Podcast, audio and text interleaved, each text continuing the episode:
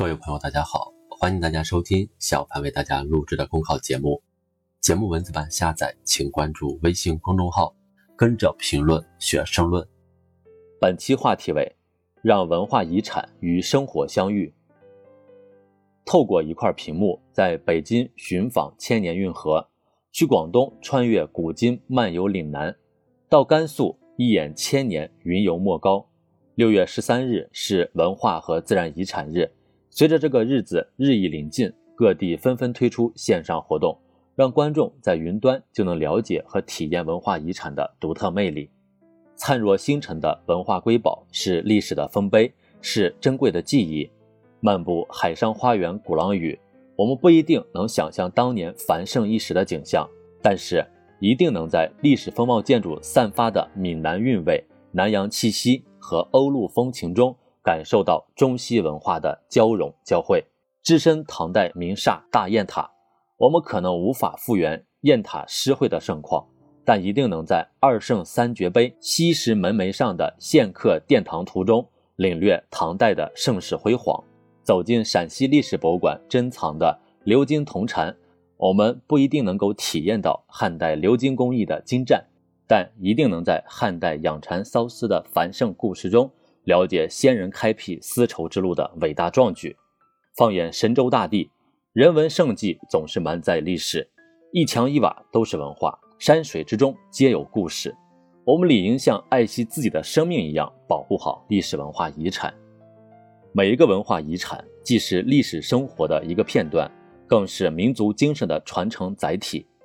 时间无言，但它却会通过一个个文化遗产铭刻下历史的文脉。民族的记忆、精神的基因，而凝结在文化遗产之中的文明底蕴，不仅构成了我们这个民族的文化基座，还为民族的生生不息、发展壮大提供了深厚的滋养。铭记历史沧桑，看见岁月留痕，方能更好地延续文化根脉。在这个意义上，我们不应让文化遗产养在深闺人未识，而应该让其飞入寻常百姓家。不仅要保护好文化遗产。更应该激活其内在的生命力。从另一个角度来看，文化遗产既是遗产，也恰恰说明它与现代生活是有距离的。如何缩小这一差距，让文化遗产不只是一件静止的作品，而是活在当下、活在人们生活里的有生命物品？这也正是需要持续用力的地方。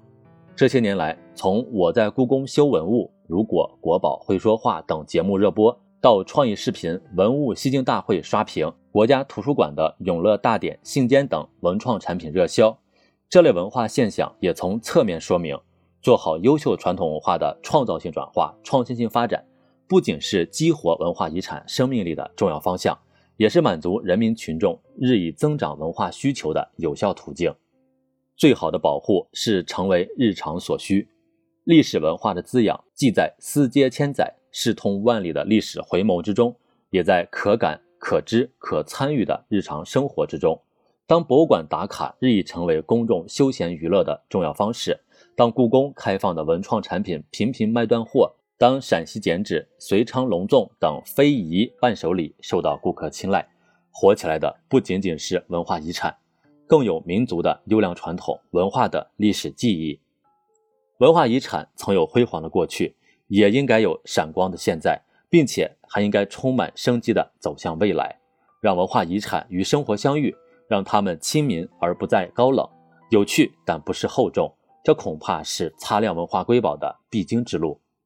值得高兴的是，遗产日期间，多家网络平台将联合举办非遗购物节，一边是古老的文化遗产，一边是新兴的互联网业态。非遗触网启示我们。文化遗产完全可以融入当代生活，而这也正是让收藏在进宫里的文物、陈列在广阔大地上的遗产、书写在古籍里的文字都活起来的题中应有之义。本节目所选文章均来自人民网、求是网、学习强国。申论复习，请关注微信公众号，跟着评论学申论。